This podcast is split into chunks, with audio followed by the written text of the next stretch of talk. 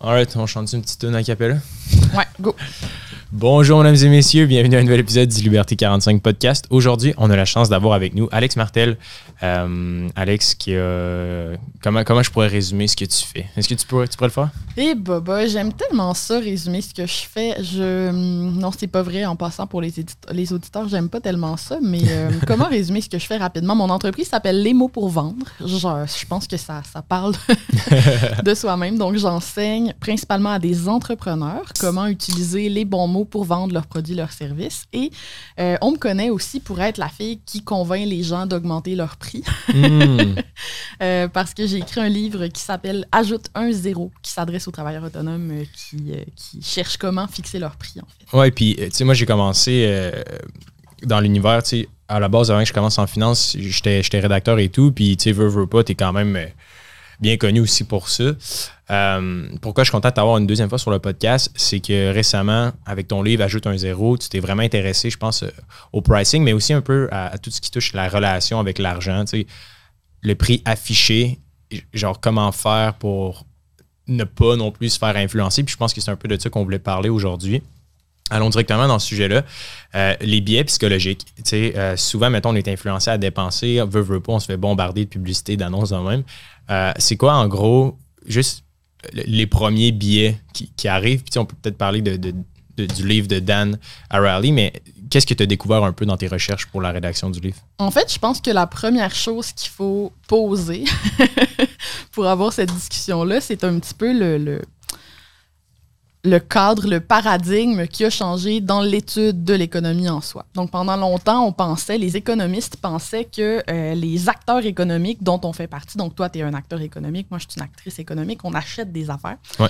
Donc, les, les, les chercheurs, les professionnels de la recherche, les économistes pensaient que les gens prenaient des décisions rationnelles économiquement. Mhm. Ça, ça a été le postulat pendant des décennies et des décennies. Ouais. Donc, toutes les théories économiques qu'on concevait, toutes les politiques publiques qu'on consommait, euh, qu'on concevait aussi, partaient de cette idée-là que les gens sont capables de prendre des bonnes décisions par eux-mêmes s'ils ont les bonnes informations. Mais, mais admettons, rationnel étant, euh, des décisions rationnelles, genre, par exemple? Logique. Par exemple, si tu informes les gens sur la finance, les gens vont prendre de meilleures décisions financières. Hmm. Exemple. Genre, rembourse tes dettes, tes cartes de crédit en premier parce que, genre, ça va te coûter cher. C'est ça. Si tu donnes des cours d'éducation financière au secondaire, par exemple, les gens vont se mettre à prendre des bonnes décisions. C'est un peu l'idée. Ce qui est Euh, ouais, totalement pas le cas. On, en le, fait- on, on le, on le voit avec les- conférences qu'on donne. En fait, c'est- zéro Ouais. le cas. Euh, D'ailleurs, il y a une méta-analyse, euh, je pourrais fournir la référence pour l'épisode, mais qui a été faite aux États-Unis euh, sur l'impact des cours d'éducation financière au secondaire sur les habitudes financières des gens, puis c'est une amélioration de 0,1 quelque chose comme ça. Hmm. Fait que c'est pas fameux. Mais bref, euh, ce qui est arrivé, c'est qu'on a changé ce paradigme-là euh, avec deux chercheurs qui s'appellent Daniel Kahneman et Amos Tversky, qui ont amené un concept qu'on appelle l'économie comportementale. Ok, nice. Donc en anglais, Behavioral Economics. Et en fait, l'idée de l'économie comportementale, c'est qu'en fait, les acteurs économiques ne sont pas rationnels. Donc, les acteurs économiques sont influencés par des biais cognitifs, par aussi ce qu'on appelle les heuristiques. Des heuristiques, c'est des petits raccourcis que ton cerveau prend pour prendre des décisions plus rapidement. Euh, donc, comme on est affecté par ces biais cognitifs-là, par ces heuristiques-là, nos décisions ne sont pas rationnelles. Hmm. C'est fou. Puis il y, y a un truc que tu avais envoyé sur, euh, que tu avais fait sur ton TikTok, je pense. On mettra le, le lien au pire dans l'épisode. Mais euh, c'est par rapport, au, mettons, au menu dans un restaurant. Genre. Je sais pas si ça a rapport ou non, mais tu pourrais un peu m'éclairer à ce sujet-là. Je trouvais ça tellement fascinant parce que c'est vrai, tu sais, de la façon que tu affiches tes prix sur un menu, genre. Tout dépendant de si ton, ton prix est, est plus élevé ou plus bas, tu es toujours mieux, dans le fond, de mettre tes prix les plus dispendieux en premier, si ma mémoire est bonne, puis les moins chers en dernier. C'est comment ça s'explique un peu ce phénomène-là? Ben là, tu viens de mettre le doigt sur un premier biais, un premier heuristique qui est très étudié. Euh, on appelle ça dans la recherche le priming effect ou l'effet d'ancrage. Ok, Euh, c'est quoi? Explique-moi, je veux savoir, je veux comprendre. je, je- je te jase de ça. Donc, par exemple, l'effet d'ancrage, c'est un, excellent exemple d'ailleurs.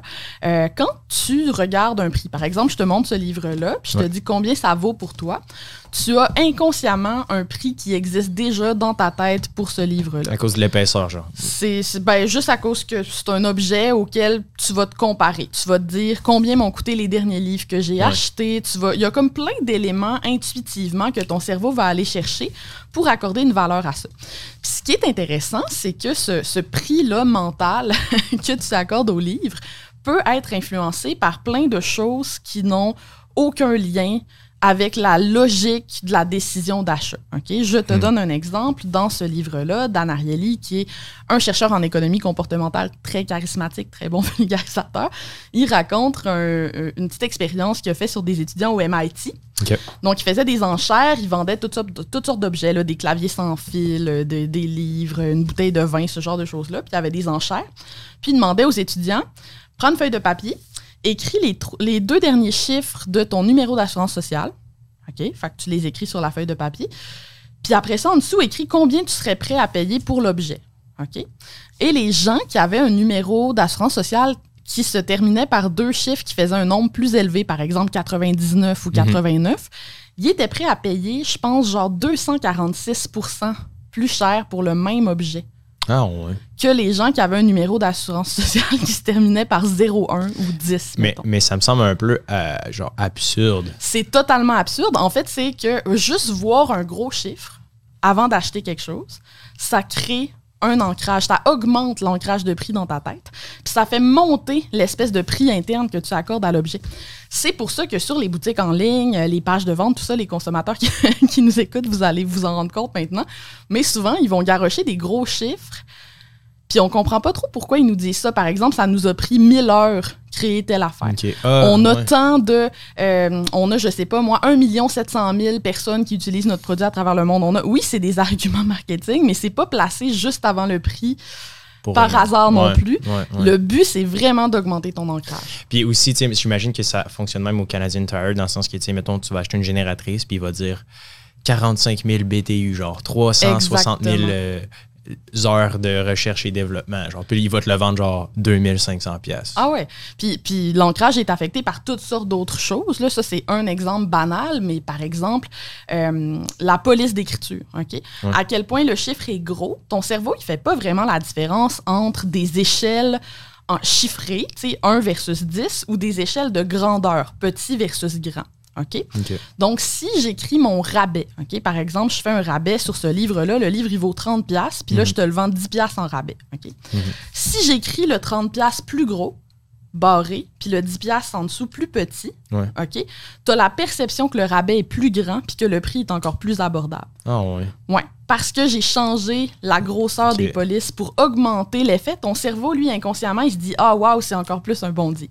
Ah, ouais. Je savais pas, ça, c'est quand, même- c'est quand même fou quand tu y penses. Ah, ouais, c'est. c'est- Ça, ça, je l'imagine vraiment, genre, dans le concessionnaire automobile. J'ai l'impression que ça, c'est comme. ils l'utilisent, le big time. Il y, a- il y a plein de contextes où on fait ça. Puis en fait, l'idée, c'est que si on était des acteurs économiques rationnels, comme le voulait l'ancien postulat des, des, Des des- économistes, des théoriciens, des économistes, ben, ce qu'on évaluerait quand on achète une chose, c'est toujours le coût d'opportunité. Hmm.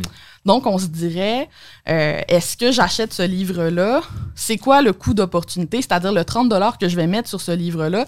Qu'est-ce que je perds en l'investissant sur ce livre-là, concrètement? Mais évaluer le coût d'opportunité d'un achat, c'est extrêmement demandant cognitivement parlant. Puis des Ouais. fois, en fait, c'est un peu impossible. Mais le coût d'opportunité, c'est pas non plus. Est-ce que c'est plutôt. Qu'est-ce que. Qu'est-ce que c'est prêt, à te rapporter ou c'est vraiment basé sur qu'est-ce que. Qu'est-ce que ça peut te rapporter, mais aussi qu'est-ce que tu perds. Puis un bon exemple d'à quel point on calcule mal le, le coût d'opportunité, euh, qui vient d'un autre livre de Dan Ariely que j'ai pas pu amener, mais qu'on citera euh, dans le, le podcast qui est euh, Dollars and Cents, que j'adore, by the way.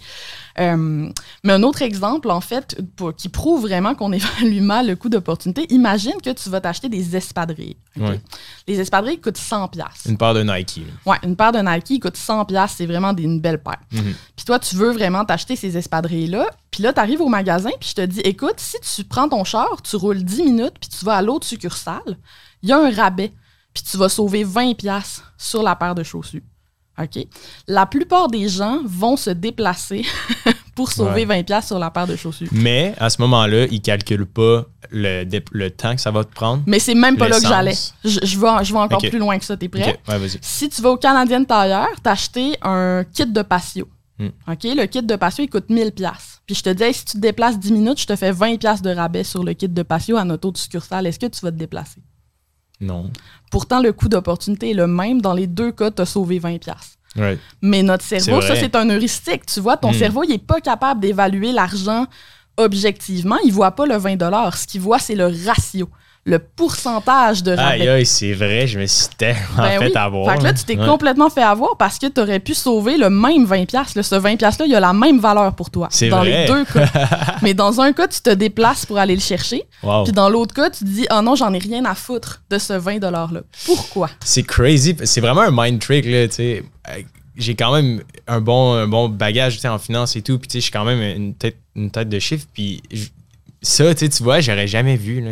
Même en y pensant, j'ai dit, ben non, je n'irai pas au Canadian Tire, mais c'est vrai quand tu y penses. C'est le même. C'est le même 20$. Donc, c'est- est-ce que, est-ce que c'est, c'est en fait, c'est une bonne preuve qu'on n'est pas rationnel. Mhm. Puis qu'on calcule pas le coût d'opportunité parce qu'on on fait des heuristiques. Puis ça, tu vois, c'est un heuristique qui est très, très, très commun. C'est-à-dire qu'on va faire la comparaison la plus facile possible. Mm. Puis on est très affecté par les ratios. Donc, quand on évalue un rabais, ben, on va pas évaluer le rabais de manière objective en fonction de l'argent que ça peut nous faire sauver. le rabais va nous sembler plus ou moins alléchant en fonction du ratio. Ouais.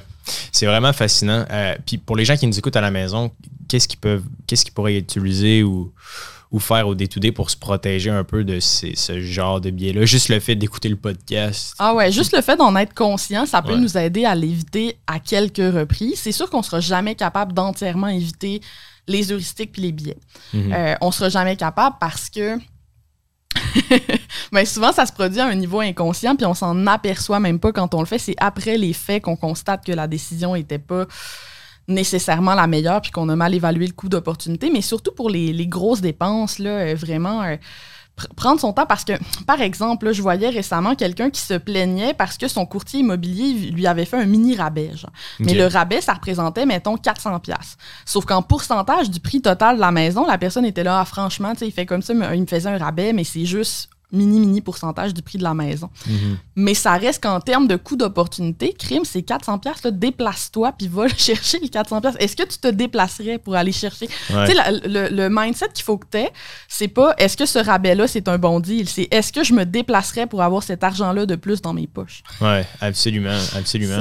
puis, puis je trouve ça fascinant quand même parce que veut, veut pas, bon, ok, on parle beaucoup d'investissement et tout, mais ça reste que l'épargne est quand même un pilier fondateur de genre n'importe quelle forme de- d'enrichissement. Puis juste d'être conscient de ces biais-là, là, tu sais, est-ce que, mettons, par rapport à la- quand les gens essaient de vendre, bon, il y a la vente passive puis la vente active de genre un vendeur de char va être là à essayer de te vendre. Est-ce qu'il y en a des billets comme ça qui sont vraiment euh, comme que les gens peuvent encore plus voir d'avance, mettons, de la part d'un vendeur de char, admettons? Euh, un des gros biais, c'est en fait notre, euh, notre aversion loss, qu'on appelle donc notre aversion à la perte, Hmm. n'est-ce pas? Puis ça, les, les, les gens en finance, vous connaissez beaucoup ça. Les gens, c'est très douloureux pour eux l'idée de perdre quelque chose, beaucoup plus que l'idée de gagner quelque chose. Euh, ce que ça veut dire concrètement, c'est que souvent les vendeurs vont essayer de mettre de l'urgence pour vous faire dépenser. Hmm. Puis moi, je le sais parce que c'est mon travail d'expliquer aux entrepreneurs comment Le faire, ouais. comment cadrer les choses pour que les gens aient envie d'acheter. Mais un des gros piliers qui vont être utilisés en marketing, c'est l'urgence. Donc, par exemple, le vendeur va dire si tu te décides dans les prochaines 48 heures, je vais te donner tel nanane. Ou dépêche-toi, il y a six personnes qui attendent en arrière de toi, il faut que tu te dépêches. Hmm. Puis c'est sûr que l'urgence, il faut en tenir compte dans notre décision. Des fois, l'urgence est réelle, puis ça vaut la peine de se questionner, genre, tu sais, suis-tu réellement pressé, ça vaut-tu la peine pour, pour vrai? Mais en général, on ne devrait pas prendre de décision dans l'urgence. Jamais. Jamais. Euh, surtout les personnes impulsives. Là, moi, j'ai un TDAH. On est connu pour faire des achats impulsifs. Absolument Mais euh, les- personnes qui prennent des décisions impulsivement, l'urgence, c'est très dangereux pour nous. Puis on, une des bonnes façons, en fait, de résister à ça, c'est juste de fixer des règles très strictes, très strictes dans notre vie euh, au niveau de, de, de, de créer un délai avant l'achat. Mm. Moi, par exemple, je me fais très souvent des paniers dans des boutiques en ligne, mais j'ai une règle qui s'appelle la règle des 7 jours, qui est très simple. En fait, j'ai pas le droit d'acheter quelque chose qui coûte plus que 100 pièces si j'ai pas attendu 7 jours. Hmm. Puis je te, je te niaise pas, là, 95% du temps, je finis par ne pas acheter au bout de 7 jours. Parce que ça me tente plus une semaine après. Fait que c'est la preuve que c'était vraiment une décision qui était nourrie par de l'impulsivité puis une envie soudaine, Ouais. mais pas un réel désir. Puis ça peut, pour les petits achats, ça peut être 7 minutes. OK, OK. Parce que c'est vraiment intéressant. Euh, je pense vraiment que c'est quelque chose de tangible. Souvent, on dit bon, épargne, épargne, mais ça, c'en est un bon truc. Tu attends une semaine pour chaque dépense. évidemment, empêche-toi pas de manger pour genre. Non, c'est Of course, mais tu sais, juste pour les dépenses un peu plus. Euh, mais même pour la bouffe, le 7 minutes, ça marche. Là, tu veux t'acheter une barre de chocolat, mm-hmm. mets ton timer 7 minutes sur ton téléphone, puis vérifie si ça te tente encore dans 7 minutes. Tu vas être surpris. Des fois, ça te tente plus. Non, c'est fou, c'est fou. Je suis totalement d'accord. Puis par rapport à la version risque, je trouve ça fascinant parce que maintenant, ça fait 3 ou 4 semaines, j'ai commencé à, à, faire du day trading un peu. Puis euh, ça m'a toujours intrigué parce que on dirait que c'est la façon d'investir qui me semble la plus chelou, genre la, plus louche, là, parce qu'il y a le plus de gens comme vraiment lettres, genre avec des Lamborghini, genre qui sont genre on va être riche rapidement, genre. Puis j'étais comme j'ai vraiment envie de démystifier ça, puis je veux, je veux le faire comme en toute honnêteté puis en toute transparence. Puis euh, c'est ça fait que ça, mettons, semaine, j'ai commencé, mettons, avec 5000 euh, dollars d'investissement, puis là, ma semaine 1, mettons, j'ai fait 300 dollars en américain. La semaine 2, j'ai fait euh, encore 200, 350. Euh, Puis là, en début de semaine, euh, aujourd'hui, là, j'ai commencé, mettons, mais là, ma semaine est à moins 100 J'ai commencé avec des mauvais, des mauvais trades. Puis là, mon aversion au risque est comme super élevée. Genre. Puis je le vois dans ma tête, la façon que je décide, genre, est-ce que j'embarque ou pas dans ce trade-là, je le vois, je suis comme, ah ben là, je pourrais perdre encore plus. Puis là, mon aversion au risque, on dirait qu'il est au maximum. Il y a des trades maintenant que je prends pas parce que je, suis déjà à une perte. Genre. Je trouve ça ah, fascinant parce que c'est vrai. Genre, puis ça s'applique dans toutes les facettes d'une vie. J'ai l'impression que, tu tant, tant au niveau relationnel, mais aussi euh, juste en général. Est-ce qu'il y a des façons de casser un peu cette aversion au risque-là? Oui et non. Pour vrai, c'est pour ça que un, des gros débats, en fait, qui a été lancé par l'économie comportementale, c'est les politiques publiques. Parce qu'à partir du moment où on est conscient que ces biais-là existent dans toute la population, puis qu'il y a des gens qui, par leur personnalité, ont plus de difficultés à prendre des mauvais choix, euh, à faire des bons choix, par exemple, pour les choix financiers, euh, ta personnalité, c'est un meilleur prédicteur de ta situation financière que la plupart des facteurs hard data. Ah oui, Mais ta personnalité, c'est-à-dire à quel point tu es impulsif, à quel point tu es neurotique, à quel point ça va influencer la manière dont tu dépenses. Mais, mais parlons-en un peu des personnalités. Euh, je pense que tu as fait aussi quand même des recherches dans ce domaine-là, right? Euh, quel genre de personnalités vont, vont, vont être des meilleurs investisseurs en général? Les gens plus prudents.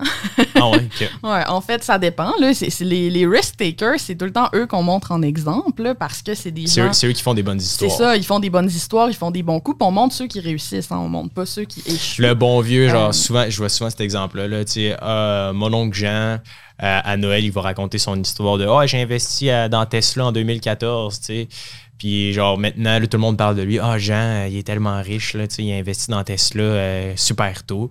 Mais tu sais, ce que les gens ne savent pas, c'est que Jean, il a jamais vendu, puis c'est retombé au même prix que c'était genre au départ de son investissement. Puis que Jean, il a aucune idée, genre, puis qu'il a fait 10 autres mauvais investissements juste avant, genre. Puis là, on dirait que les gens se rappellent juste de comme du home run qui a duré pendant quelques mois, genre. Parce que, tu sais, si on regarde l'épargne d'un point de vue, mettons, population, les bonnes habitudes d'épargne, juste prendre l'habitude de placer ton argent, c'est pas tout le monde qui le fait. Vraiment pas. le taux d'épargne moyen des Canadiens depuis les dix dernières années est d'environ de 2,5% C'est quand même très déprimant.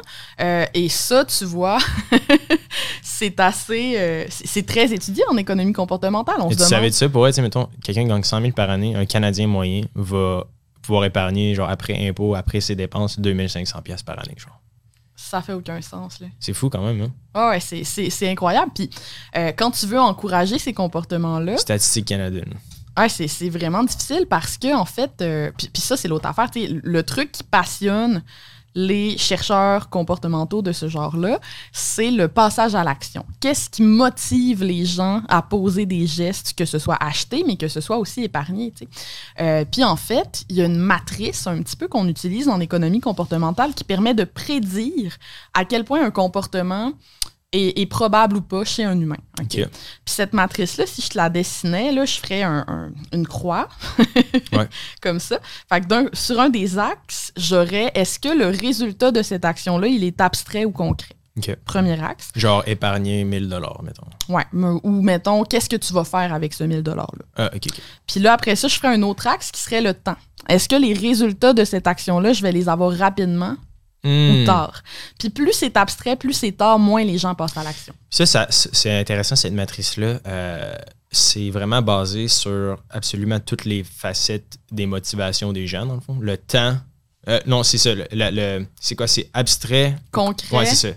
À quel point c'est concret puis à quel point c'est rapide. à quel point c'est concret, à quel point c'est rapide. Fait- Puis l'investissement, Ah, c'est de la prévention presque.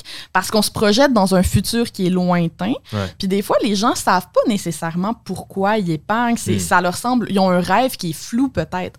Euh, ça fait que c'est une action qui est vraiment difficile à faire faire aux gens. Ouais. Euh, parce que c'est vraiment, ça demande un effort cognitif très, très élevé de passer à l'action sur quelque chose qui est abstrait et loin dans le temps. C'est fou. Euh, Il y avait une étude qui parlait justement, ben, pas une étude, mais selon une étude, de, une statistique, là, mettons, euh, hypothétiquement parlant, le marché, mettons, de la méditation représente, mettons, mondialement, genre 12 milliards, ou peu importe le chiffre. Puis, admettons, le l'univers des, des, des, des- antidépresseurs ou des suppléments, genre, c'est comme de 50 milliards. Parce que le fait de juste comme avoir un, un effet rapide et Rapide. instantané est vraiment comme il y a moins de friction, donc il y aura plus de transactions. Tu sais, quand tu parlais des gens qui ont la bonne personnalité pour faire de l'argent, je te dirais qu'une des, une des choses sur lesquelles on peut travailler, si tu une personne un peu plus impulsive comme moi, c'est, euh, en anglais, on appelle ça delay gratification, mais Ouais. le fait d'être capable de patienter avant d'avoir un gain. Hmm. C'est pas tout le monde qui est capable de, de patienter avant d'obtenir quelque chose de positif. Euh, ça, on le voit beaucoup, entre autres, dans la rigueur puis l'effort. hein. Si ton enfant, mettons, il est super bon à l'école, mais il n'a pas besoin de faire d'efforts pour être bon à l'école, il développera pas sa rigueur puis sa capacité à, à souffrir un peu pour atteindre un résultat qui est bon. Fait qu'il va devenir pauvre. Ben, il va, il va avoir de la misère à prendre des bonnes décisions parce Ouais. qu'il n'aura pas développé cette capacité-là à atteindre des buts qui sont plus difficiles à atteindre parce qu'ils nécessitent du temps. C'est fou, pareil, cette matrice-là, parce que ça me fait vraiment. euh, je sais pas, on dirait qu'il y a plein de points dans ma tête qui se connectent quand tu, tu racontes cette. cette t'expliques cette matrice-là, parce que souvent, mettons, dans les épisodes précédents, je disais. euh, tu sais, quand, les gens sont pas capables nécessairement de se voir dans le futur, euh, c'est vraiment difficile de, placer de l'argent sans comprendre pourquoi. Puis c'est aussi le fait que, tu sais, euh, le- l'espèce de notion de, tu sais, bon, quand est-ce que c'est mieux de planter un arbre maintenant versus v'là 20 ans, j'ai l'impression qu'à l'école ou en général, c'est pas quelque chose qu'on apprend. tu sais. Puis juste pour conclure là-dessus, le- les réseaux sociaux, puis pourquoi j'ai l'impression qu'il va y avoir de moins en moins de bons investisseurs, c'est que les réseaux sociaux en général encouragent la- ce qu'on appelle la gratification instantanée. Tu, vois une Ouais. vidéo, tac, tu likes, c'est vraiment nice, c'est un hit de dopamine. Genre. Puis autant que j'adore les réseaux sociaux puis que ça peut être vraiment utile, autant que j'ai l'impression que d'un point de vue de l'investissement, puis la bourse, c'est genre Mais à, en même temps, tu peux, une fois que tu es conscient de ça, tu peux créer des produits, des services, des politiques publiques qui mettent ça à profit. Hmm. Je te donne un exemple, Well Simple, là, avec leur petit truc qui arrondit quand tu payes des Ouais. pour aller voler les, les petites scènes qui te restent pour l'investir automatiquement. Mhm. Puis là, après ça, ça t'envoie des petites notifications de félicitations pour te montrer. Ça, c'est un très bon moyen de faire investir les gens sans que ça leur demande de passer Ouais. par-dessus ces heuristiques-là. Euh, ou euh, tout, tout ce qui gamifie, en fait, tout ce qui ajoute une notion de jeu dans l'investissement, pas de jeu dans le sens euh, casino, mais de jeu dans le sens te féliciter, te récompenser, te montrer les petits steps. Euh, même un truc comme le bootcamp que vous organisez, réunir des gens tout ensemble avec un même objectif, ça encourage et ça permet, ça aide les gens à se motiver, en fait, puis à passer outre cette difficulté-là de passer à l'action. Ouais. Puis c'est beaucoup ça l'avenir pour moi, c'est c'est de, de, de mettre en place des politiques publiques qui tiennent compte de l'économie comportementale. Puis pas juste en finance, là, je pense entre autres euh, aux dons d'organes. Il y a eu des pays où... euh, Ouais, c'est intéressant. ah ouais, c'est fascinant. Tu sais, ici, les dons d'organes, comment ça fonctionne, c'est qu'on doit signer Mhm. pour donner nos organes. Il y a un très petit pourcentage de la population qui prend le temps de le faire. Euh, il y a des pays qui ont inversé le par défaut, parce que l'option par défaut demande aucun effort, right? Mhm. Donc, ce qu'ils ont fait, c'est qu'automatiquement, tout le monde donne ses organes. Puis si tu ne veux pas donner tes organes, tu dois remplir un formulaire. Et ça a augmenté le don d'organes de façon drastique. Ouais. Fait qu'il y- il y a moyen comme ça de créer des, des applications, des produits, des services, des politiques publiques où on tient compte du fonctionnement du cerveau humain pour aider les gens à s'aider puis à Mhm. prendre des meilleures décisions. Ce qui serait fou, c'est vraiment la banque du futur que je vais peut-être inventer. Ça serait que tu investis par défaut automatiquement en bourse. Genre. Ouais, moi, c'est ça qui m'a sauvé. Hein. Moi, j'ai, moi, mon investissement est automatisé. C'est-à-dire que l'argent part de mon compte tout seul. à toutes les deux semaines, j'ai un montant qui s'en va dans mes différents comptes. Il y a un petit pourcentage que je dépense par moi-même pour le plaisir, euh, que j'investis moi-même pour le plaisir. Mais sinon, c'est j'ai automatisé le tout parce que je me connais. Mhm. Puis je sais que si c'est pas automatisé, je ne le ferai pas. Ouais. Le simple fait de se connecter puis de devoir cliquer sur un bouton, sur une plateforme, mettons, sur Questrade ou Wealthsimple même, tu dois quand même acheter. Mais sur Wealthsimple, c'est pas, c'est pas entièrement automatique, c'est bien ça. Il faut quand même que Euh, tu te connectes puis que tu cliques sur acheter. genre. Ouais, c'est ça. Ça dépend en fait euh, ce que tu veux faire. Si tu les laisses investir pour toi, tout peut être automatisé. Si tu veux investir toi-même sur la plateforme, là, ça peut pas vraiment être automatisé. C'est ça, exact. Mais mettons, tu gères, quand tu parlais de Ouais. toi automatisé à ce moment-là, c'est que tu fais affaire avec un conseiller financier, dans le fond, ça? Non, moi je suis dans Wealthsimple, mais je les laisse gérer une grosse partie. La plus grosse partie de l'argent que j'ai investi, c'est eux qui la gèrent. OK, genre, Puis c'est le ça. feature Robo Advisor. Exactement. Fait que OK. c'est le robot qui gère 75 de l'argent que je place, puis j'ai 25% de l'argent que, je pla- que je place, que là, je m'amuse, je lis vos guides, puis Mais, ouais, ouais, nice. j'achète des FNB, mais ça, c'est. Tu sais, quand même, il y a 75% de mon épargne qui ne dépend pas de moi qui pose une action. Puis c'est ça, ultimement, que, euh, tu sais, avec Scale, là, le truc que je te parlais avant, avant l'épisode, euh, tu sais, c'est un produit que, que je trouve vraiment intéressant. J'ai l'impression que Wealthsimple, le, le Robo Advisor, puis tu peux peut-être m'éclairer, là, j'en ai un petit compte aussi, Wealthsimple, mais est-ce qu'il faut quand même que, que tu n'as pas vraiment besoin de te connecter? là? C'est vraiment Non. un virement automatique. Puis C'est un virement automatique qui se prélève dans mon compte euh, tout le temps. Puis en fait, à la limite, quand le- la situation financière mondiale va pas bien, comme en ce moment, je vais même pas le regarder. Là. Ouais. L'argent s'en va de mon compte, va se placer dans mes Montréal, mon CELI, tout le kit. Puis c'est Euh, quoi le frais, le frais de gestion? Ça dépend en fait du montant que tu que investis. tu OK, ouais. Ouais. Genre, c'est par tranche, mettons. là. Exactement. Je pense que quand tu dépasses 100 000, là, il, il commence à te faire des meilleurs prix. OK. Que, Mais euh, ah, ça commence à 2% genre? Un? ça a peut-être changé depuis que je me suis inscrite. Fait qu'il faudrait aller vérifier pour Ouais. le mettre dans les notes du podcast. Je checkerai. mais, euh, on- on Mais non, ça c'est intéressant parce que Scale, c'est un peu ça aussi que je veux offrir. C'est une infrastructure qui permet d'investir de façon automatique de A à Z, sans nécessairement. euh, Tu sais, je pense que Wealthsimple le fait bien aussi, mais je pense quand même qu'il y a une notion genre de, de conseil puis d'épargne, genre, qui, qui Qui est pas là. Ouais. Ouais. Faut, faut que tu sois un peu à l'aise de t'auto-gérer quand même. Parce que tu sais, toi, on s'entend, t'es quand même euh, technique, tu t'es habitué avec la techno, genre Ouais, les applications, des trucs de même, mais j'ai l'impression qu'il y a quand même un- une espèce de gap entre les deux. Je, fais des études de recherche et tout, là, tu sais, c'est un, c'est un work in progress, là, ce projet-là, là, c'est un projet de longue haleine. Puis c'est ça, tu sais, je veux, je veux offrir, oui, mon cabinet, mais via comme une plateforme tec- technologique, puis offrir un peu de, Ouais. de réponse aux questions parce que j'ai l'impression que ce qui est poche, c'est qu'il n'y a juste pas de dialogue. Genre, ce qui touche tous ces billets-là, ou juste l'argent, l'épargne, l'investissement, on dirait qu'à chaque fois que tu essaies d'en parler à quelqu'un, soit c'est genre plus tabou que genre le sujet le plus tabou. les gens ont tellement de culpabilité parce qu'ils pensent qu'ils sont responsables à 100% de toutes leurs mauvaises décisions financières. Ouais. Mais ce que l'économie comportementale nous montre, c'est qu'en fait, ton, ton contexte influence beaucoup, beaucoup tes décisions financières du passé. Puis tant que tu n'as pas pris la décision très consciente de OK, il faut que je change des choses, il faut que je m'éduque, puis que je mette des trucs en place, Mhm. comme la règle des 7 jours dont on parlait tantôt, ben tu, tu, tu pourras pas t'améliorer. Puis c'est pas vraiment de ta faute, entre guillemets. Ouais. Tu t'étais un peu destiné à faire ces mauvais Mhm. choix-là. Euh, puis là, c'est toi qui dois combattre ton espèce de prophétie. Ouais, absolument, absolument. Ouais. Puis, mais toi, si je me rappelle bien, tu viens d'une petite ville, hein, tu viens. ouais, moi, je viens d'Alma au Lac-Saint-Jean. OK. Puis quand tu as commencé à faire de l'argent, est-ce que tu étais la première de ton entourage à faire plus d'argent que la moyenne? Comment, comment c'était ouais, moi, je, je savais même pas c'était quoi la différence entre un REER et un CELI. OK.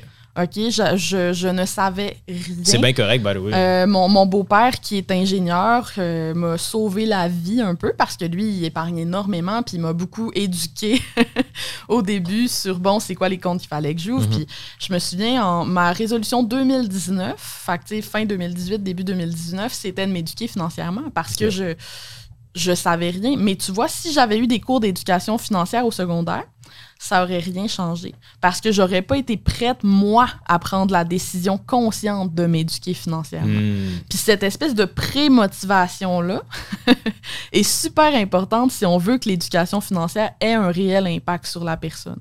Si on oblige l'éducation financière, ça change pas vraiment les comportements des gens. C'est fou, là. Ouais, c'est c'est fascinant. Puis toi, mettons, dans ta business, là, clairement, mettons, tu sais, mettons, si je veux apprendre à mieux écrire, bon, clairement, oui, je vais faire affaire avec toi parce que, genre, tu as des années, des années, des années, des années d'expérience.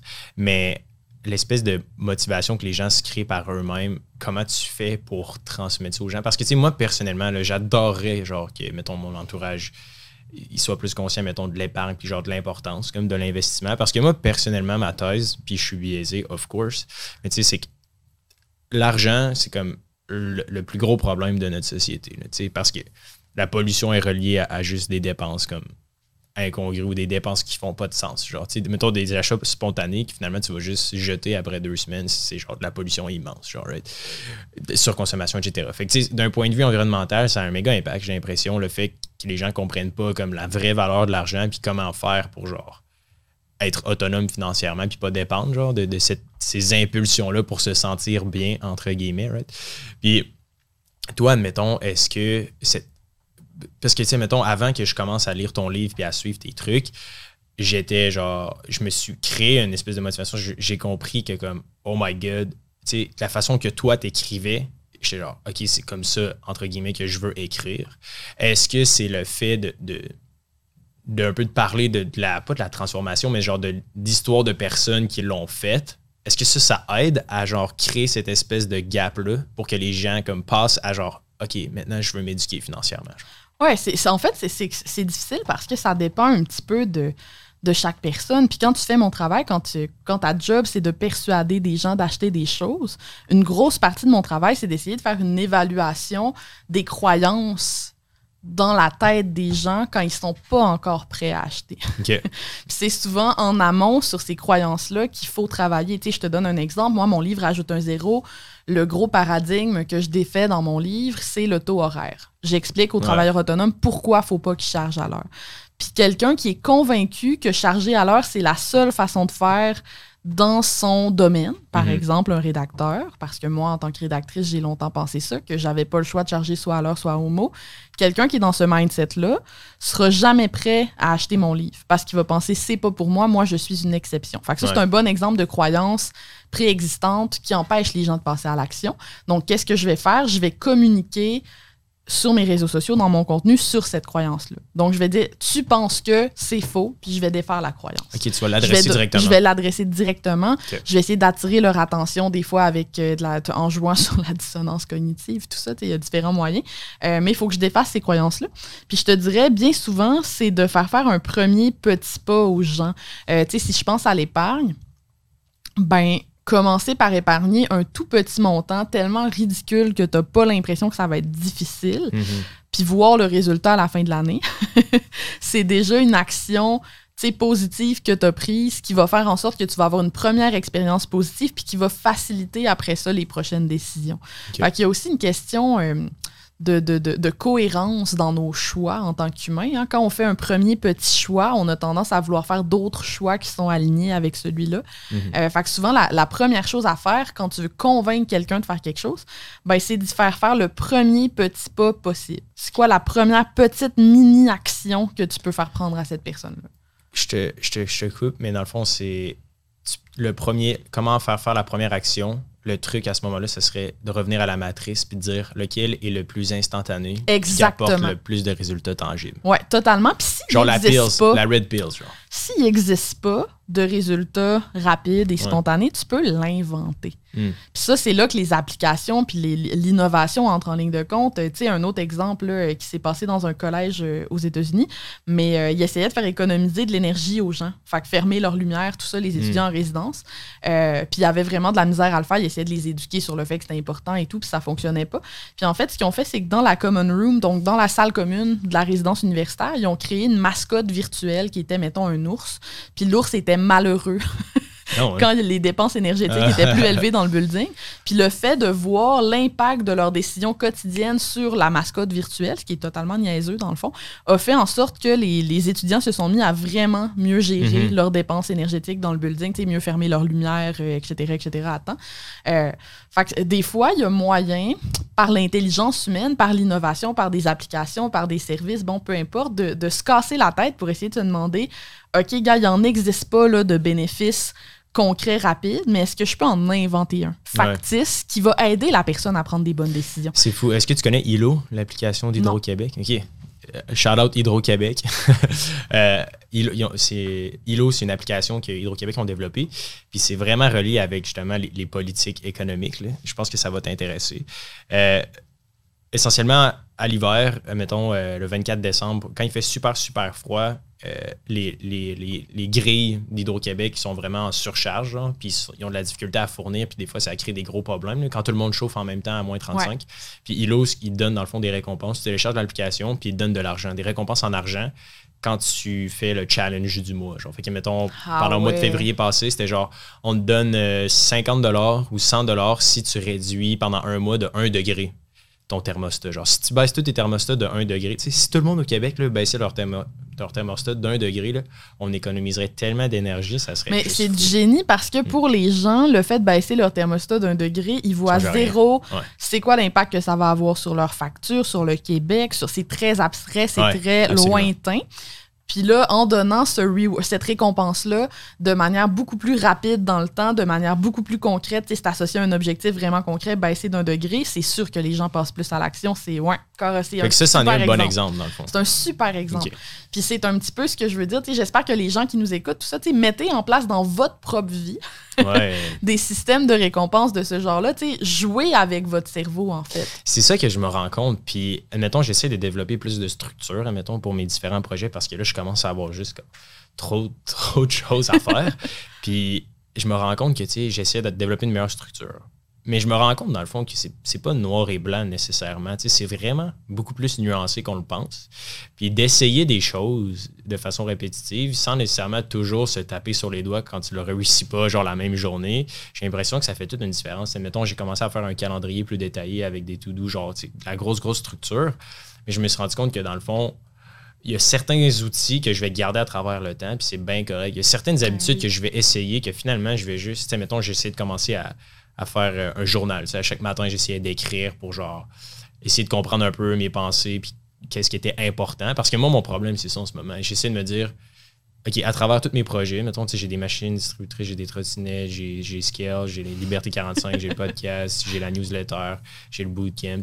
À travers tous ces projets-là, qu'est-ce que oui me tente, mais qu'est-ce qui va, qu'est-ce qui est le plus important, puis où est-ce que je peux avoir le plus d'impact. Et puis mm. mon struggle en ce moment, c'est ça, d'essayer, à travers tout le bruit, genre, des services clients, de tout ça, de genre identifier lesquels est important. Fait, mais je me suis rendu compte que, pour revenir à ce que tu disais, l'important, c'est vraiment d'essayer un paquet de trucs, puis essayer de jouer un petit peu avec son cerveau, de donner un peu quand même euh, des récompenses à court terme ou genre juste le fait de comprendre ces biais-là, la matrice, admettons, honnêtement, je vais partir d'ici après le podcast, puis je vais aller l'appliquer dans ma vie, mais c'est tellement vrai. Ah Qu'est-ce qui est le plus concret et le plus rapide? Ça, c'est là qu'il y a le moins de friction puis un maximum de transactions, genre. Fait exemple, l'antidépresseur, c'est le meilleur exemple. L'antidépresseur, c'est genre, il n'y a aucune friction, ça coûte presque rien, genre. Fait tu sais, comme il y en a vraiment beaucoup, là, euh, au Québec, puis juste dans le monde en général, qui prennent des antidépresseurs.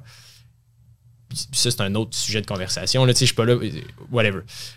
Mais à l'inverse, genre faire de la méditation, c'est genre super intangible, puis ça prend vraiment du temps. Avant de voir les bénéfices. Donc, personne. C'est pareil pour le sport, c'est pareil pour les finances, c'est En fait, tout, tout ce qui est dans la prévention puis le bénéfice à long terme, mm. les gens auraient intérêt à s'intéresser à l'économie comportementale pour être capable de, jouer avec ça, en fait, puis d'inventer des bénéfices court terme. C'est fou quand même. qui vont les aider. Tu sais, euh, des récompenses, euh, des, des, tout ce qui touche la ludification, la gamification, c'est vraiment très, très relié à l'économie comportementale d'ailleurs. Puis par rapport au storytelling, euh, est-ce que toi, mettons, dans ton quotidien, comment tu l'appliques, mettons, ton storytelling pour convaincre les gens, mettons, de, rejoindre, genre, n'importe quoi? Pas nécessairement pour acheter, mais aussi, tu sais, partir un OBNL ou des trucs de même. Le storytelling, en quoi est-ce que toi, ça t'est utile? Puis pourquoi est-ce que ça convainc les gens? Genre? En fait, moi, j'haïs le mot storytelling parce que je trouve que les gens comprennent pas de quoi on parle quand on dit storytelling parce que c'est vague. Tu sais, c'est comme raconter des histoires. Genre, oui, mais quelles histoires, dans quel contexte? Check, Au pire, je vais te raconter une histoire. OK? Puis après ça, on pourra, on pourra en parler plus en détail de la mécanique derrière ça. Fait c'est une fille puis son père, OK? La fille euh, est aux États-Unis, euh, elle vient de graduer son école, puis euh, son père, il donne comme cadeau une voiture, La voiture, elle a l'air un peu boboche puis un peu maganée, mais il dit avant que je te donne, j'aimerais ça que tu ailles au concessionnaire d'auto-usager en bas, en bas de la rue dans le quartier, puis que tu me dises combien est-ce qu'ils sont prêts à te donner pour cette voiture-là. Fait que la fille, elle dit OK, c'est bon, papa, je vais aller regarder ça. Fait que là, elle, elle, embarque dans sa nouvelle auto, elle va au concessionnaire, puis là, elle demande un prix, puis il donne 1000 dollars. Fait que là, il remonte, il va voir son père, puis elle dit Ah, dans le fond, cet auto-là euh, que, tu m'as donné, ils sont prêts à me donner 1000 dollars. Son père, il répond, il dit Écoute, maintenant, j'aimerais ça que tu ailles au, pawn shop, genre, tu sais, le, prêteur sur gage, à côté du concessionnaire. Retourne là-bas, puis demande un prix pour ta voiture. Il retourne là-bas, il dit Ah, tiens, il, il, il s'en va là-bas, la fille, elle demande, et il leur dit Parfait, ça va, je suis prêt à te donner 2000 dollars. Elle remonte, elle va voir son père, puis elle dit Ouais, tu sais, il disait qu'il avait de l'air pas mal magané, puis c'est une vieille auto, genre. Fait que 2000 dollars, je pense que c'est vraiment le meilleur prix que je peux avoir. Puis là, finalement, elle dit Va à cet encan-là, genre d'auto spécialisé, puis va, va demander combien tu serais prêt à payer pour ça. Il s'en va là-bas, elle revient, puis il dit Hey papa, c'est fou, ils m'ont, il était prêt à me donner 100 000 dollars pour ce véhicule. Parce que c'est un- une voiture de collection super nichée que peu de gens connaissent. Genre. Puis son père, ce qu'il a dit, c'était peu importe dans les endroits que tu vas aller dans la vie, certaines personnes vont te donner une certaine valeur. Puis selon toi, si genre tu vaux plus que ça, c'est vraiment important genre de pas rester là puis d'aller ailleurs à ta juste valeur. sais.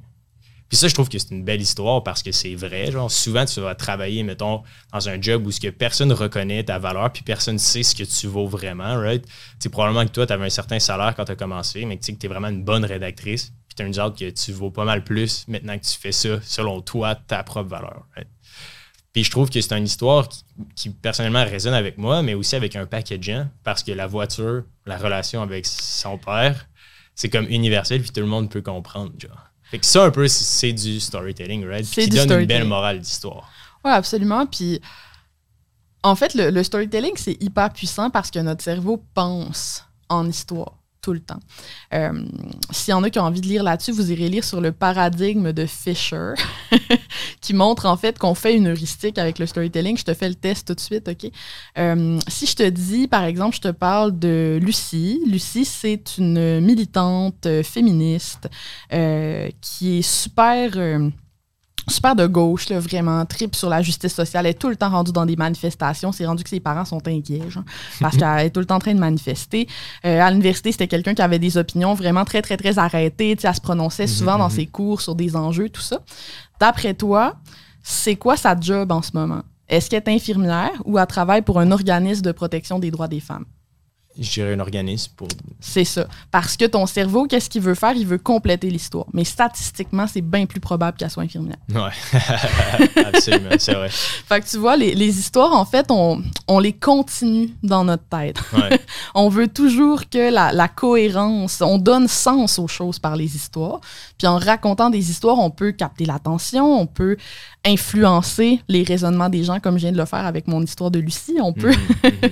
fait que c'est- c'est hyper puissant, mais il faut que ce soit fait de façon euh, réfléchie, mettons. Puis c'est pas vrai que juste. Tu sais, que toutes les histoires sont bonnes à raconter dans tous les contextes pour convaincre. Absolument, absolument. Ouais. Puis je me rends compte parce qu'en finance personnelle, tu sais, ma mission, c'est vraiment de démocratiser, puis rendre ça accessible, puis rendre ça cool, genre, puis le fun.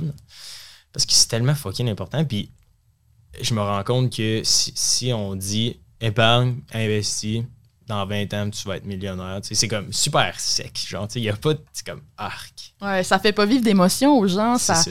ça leur permet pas de se projeter, ça leur permet pas de concrétiser le bénéfice qu'ils vont en retirer.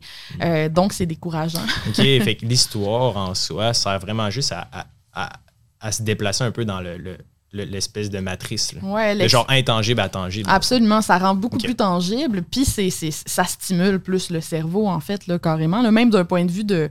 Parce que, tu sais, c'est niaiseux, là, ça a l'air vraiment plate, mais pour persuader quelqu'un, il faut qu'il se rappelle de ce que tu lui as dit. Absolument. Si la personne ne se souvient pas de l'argument, comment tu veux que ça influence son passage à l'action plus tard? C'est impossible. Mhm. Puis un des éléments qui affecte vraiment beaucoup la mémorisation, c'est les histoires. Est-ce qu'il y avait une histoire qui était associée à l'idée ou c'était juste une idée vide, Mm. toute seule? Mm. Une idée toute seule qui n'est pas associée à une histoire ou à une émotion, souvent va être oubliée.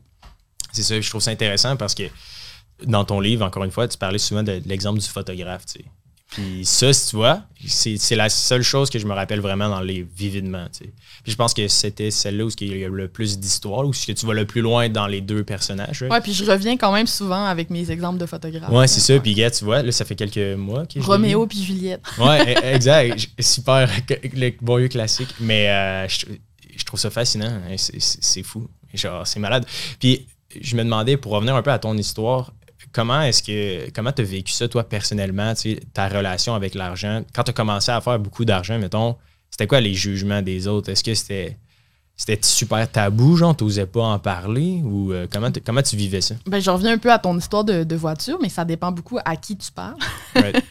Euh, il y a des gens, puis ça n'a pas nécessairement de lien avec le revenu des gens, by the way. Il y a juste des gens qui sont plus à l'aise d'en parler, plus contents pour toi, plus. puis il y a des gens qui euh, sont très fermés à parler de ces questions-là. Je pense qu'il y a des raisons familiales, culturelles, etc., etc., mm-hmm. qui vont influencer un peu chaque personne. Euh, moi, ce que j'ai trouvé le plus difficile, c'était vis-à-vis mes parents, entre autres ma mère. Euh, ma, mère. Euh, ma mère qui fait quand même un, petit revenu et je sentais, tu sais, moi je dis tout à mes parents, là, je suis très très très proche de mes parents, on se parle au téléphone toutes les semaines et des fois plusieurs fois par semaine. puis quand j'ai commencé à faire beaucoup plus d'argent qu'avant, je sentais qu'il y avait une distance qui était en train de s'installer entre moi et ma mère parce que je la sentais un peu plus froide quand j'y parlais de mes revenus. Puis moi, ben, je dis tout à mes parents. Fait qu'évidemment, j'avais très envie d'en parler. C'était une grosse partie de ma vie, hein, mon entreprise, mais ce qui se passait dans ma vie. Euh, et en fait, ce que j'ai fait, c'est que j'ai eu une discussion franche avec elle sur le sujet pour savoir, tu sais, qu'est-ce qui se passe, pourquoi tu es mal à l'aise? Quand on parle de ce sujet-là. Déjà là, de juste avoir la chance de poser cette question-là, c'est quand même super bon. Peu de ah gens. Puis je l'aurais pas fait avec tout le monde. Hein. Tu sais, mm. j'ai des amis, mettons, euh, d'enfance euh, ou de, de, de, du secondaire ou de l'université ou peu importe, avec qui je sens que c'est moins le fun quand je parle de ma business, de mes revenus, tout ça, ben ces amis-là, c'est pas important pour moi nécessairement. Fait que maintenant, je fais juste aborder d'autres sujets, puis écoute, c'est correct. si un jour ça le tente, on hmm. en discutera, mais ça les intéresse pas. Mais ma mère, tu vois, c'était une relation qui était privilégiée pour moi, puis c'était important pour moi que ce canal-là de communication reste ouvert. Fait que, il y a une question aussi de, de prioriser, je pense, puis des fois, est-ce que j'ai envie d'investir l'énergie émotionnelle que ça va me demander d'avoir une conversation sur ce sujet-là avec cette personne-là pour qu'elle soit à l'aise? Je pense pas que la réponse est toujours oui, puis c'est correct. Euh, mais dans tous les cas, c'est important d'en trouver des gens autour de toi qui hmm. sont à l'aise d'en parler parce que euh, ça fait toute la différence. Mais c'est ça. Puis honnêtement, c'est pas nécessairement pour, pour brag, mais personnellement, pourquoi, mettons, j'ai créé genre la communauté Liberté 45, la newsletter, etc. C'est vraiment juste parce que je demandais toujours aux gens, tu sais, mettons, ah, tu gagnes combien? Puis pas nécessairement pour j'aime juste ça comprendre les échelles puis voir puis pouvoir en parler ouvertement tu sais j'ai investi tant puis genre tu gagnes combien? Parce que j'ai l'impression que tout ce qu'il y a en société au Québec c'est genre des faux signaux. Tu sais tu vois quelqu'un qui a un gros SUV mais c'est que de la dette genre ah tu vois sa grosse maison mais c'est que de la dette. Fait que là ah les gens se basent sur ah parfait je vais faire ça je vais avoir un gros salaire je vais pouvoir me payer ça. Mais en réalité ils sont endettés puis ils dorment pas le soir. Ouais les gens ils associent beaucoup la richesse à un style de vie tu sais. Ouais. Mais c'est ça que je trouve euh, un peu un peu bizarre. Puis l'argent, tu sais, mettons, dans l'univers du podcasting au Québec, tu sais, genre sexe oral prend un break 5 à 7. Ils parlent souvent, mettons, de sexe et de trucs comme ça, ce qui est super intéressant, mais j'ai vraiment l'impression que le sujet le plus tabou au Québec, c'est pas le sexe, c'est l'argent, genre. Ouais. Puis je me demandais, toi, pourquoi tu penses que genre l'argent est aussi tabou que ça au Québec, genre? Parce que c'est tellement relié. Ben, d'abord, moi, je crois pas au fait que c'est juste tabou au Québec. ok? Moi, je pense que l'argent, c'est tabou partout, jusqu'à un certain niveau. Puis je sais que c'est bien en mode de dire qu'au Québec, on est né pour un petit pain, puis ci, puis ça, mais genre, j'observe les mêmes réticences à parler d'argent chez mes clients en France puis mes clients en Belgique. Ah ouais? Ah ouais, vraiment, clairement.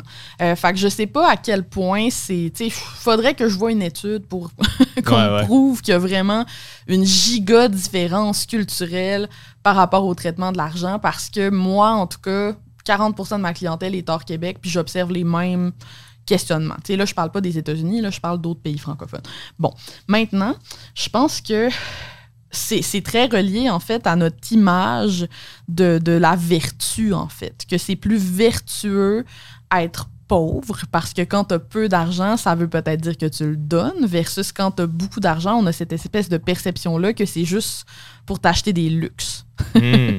puis que le luxe, c'est pas utile, puis que ça va faire en sorte que, bon, bon, etc., etc. Fait qu'on a une image des gens riches euh, qui est extrêmement négative, avec raison parfois. Là. Moi, je suis très gauchiste, euh, social euh, justice warrior. Fait que moi aussi, j'ai cette vision-là des personnes riches qui est très négative. Puis ça a d'ailleurs été quand même un... quelque chose que j'ai dû adressé quand j'ai commencé à faire de l'argent parce qu'une de mes peurs, c'était de devenir une mauvaise personne. Hmm. Littéralement. Ah, ouais. Le Ouais, démon, genre. Ouais, ouais. Moi, moi, je pensais que, oh mon Dieu, ça y est, je vais commencer à faire de l'argent, donc je vais devenir égoïste. C'était Ah, ça ouais. l'association que je faisais dans ma tête entre les deux. C'est bizarre, tu sais. Personnellement, je suis loin d'avoir réussi, puis je suis loin d'être euh, encore autonome financièrement. Mais j'ai l'impression que plus je commence à faire des revenus, puis plus mes projets grossissent, le moins je suis stressé, puis le plus je me, j'ai envie de donner, genre. Ouais. Ouais, parce qu'en fait, dans les faits, ça n'a rien à voir. Puis si on était plus nombreux à avoir des bonnes valeurs de communauté, de dons, d'échanges, de- d'entraide, à faire de l'argent, mieux la société se porterait. Mais c'est ça, puis Ouais. c'est comme, il y a tellement un poids lourd qui est comme, ah, l'argent, puis le souper de famille, c'est comme, où j'aborderai pas la question, tu sais. Puis surtout, mettons, je- les personnes plus âgées, j'ai l'impression que nous, notre génération, ils vont un peu plus d'émancipation à ce niveau-là, comme pas mal tous les sujets tabous sont en train d'être Ouais. relevés pour le mieux. Je suis super heureux, mais j'ai l'impression que l'argent, c'est comme la dernière frontière, que Ah ouais, personne ose. Ouais, ouais, c'est c'est vraiment pas facile. Puis, tu sais, je, je le vois, moi, j'en parle tranquillement, pas vite, euh, Mhm. de, de mes revenus de lancement, des fois, ou quoi que ce soit. Puis j'ai tout le temps 50% des gens qui sont vraiment contents, puis 50% des gens qui sont euh, offensés. Là, Ouais, euh, c'est fou. pour qui c'est inacceptable de partager publiquement Non, c'est ça, c'est- fascinant. tes revenus. Ouais. Euh, merci, euh, merci beaucoup, Alex. On arrive euh, au bout de l'épisode. Est-ce que si les gens veulent en savoir plus sur ce que tu fais et tout, euh, je vais mettre les liens vers ton site web et aussi ton livre. Est-ce que tu veux les- terminer sur. Ben, euh, ben, vu que tu as beaucoup de, de- de tes auditeurs qui ne seront pas des entrepreneurs, hein, vous ne deviendrez sûrement pas mes, mes clients si vous ne vendez pas des affaires. Euh, mais j'avais quand même le goût de vous donner une coupe de recommandations de lecture pour Nice. les gens qui ont trippé sur l'économie comportementale, qui ont le goût de pousser plus loin. Fait que j'ai amené ici Predictably Irrational, euh, qui est un livre de Dan Ariely euh, que j'ai mentionné un petit peu au début. Là. Il y a aussi un documentaire qu'il a fait sur Netflix sur le mensonge puis la tricherie qui est vraiment excellent. Ça s'appelle Dishonesty. Mais euh, Ah bref, ça, c'est Predictably Irrational. C'est vraiment sa Bible. Euh, c'est un livre qui est vraiment une bonne introduction à l'économie comportementale dans lequel il raconte toutes sortes d'expérimentations, d'études. C'est, vraiment fascinant. Euh, il a aussi écrit un livre spécifiquement sur l'argent qui s'appelle Dollars and Cents, euh, dans lequel il parle un petit peu des notions qu'on a abordées aujourd'hui, Mm. fait que l'ancrage, le coût d'opportunité, etc., etc., puis où il aide en fait les consommateurs à prendre des meilleures décisions malgré ces, ces Ouais. ancrages-là, ces, ces choses-là. Euh, donc, euh, franchement, les, les livres de Dan Ariely, je ne peux pas assez, euh, Nice, clairement. je en peux plus, pas ça- assez les recommander. Puis Ouais. aussi The Psychology of Money, que je trouve quand même intéressant. Je sais pas si tu as eu Je la chance de pas le lu lire. ouais. celui-là. C'est vraiment plus sur l'investissement, mais c'est plus euh, les, les billets en tant qu'investisseur. Mm. Puis il parle un peu de- d'histoire et tout. là, ça pourrait être euh, Ouais, super intéressant. combler ça. Donc, euh, merci infiniment, Alex, d'être venu sur le plaisir. podcast. Si jamais vous avez des questions, vous pouvez venir sur liberté45.com, nous écrire à moi et Simon. Ça va nous faire plaisir de répondre à vos questions. Et euh, sur ce, on se dit euh, à la semaine prochaine.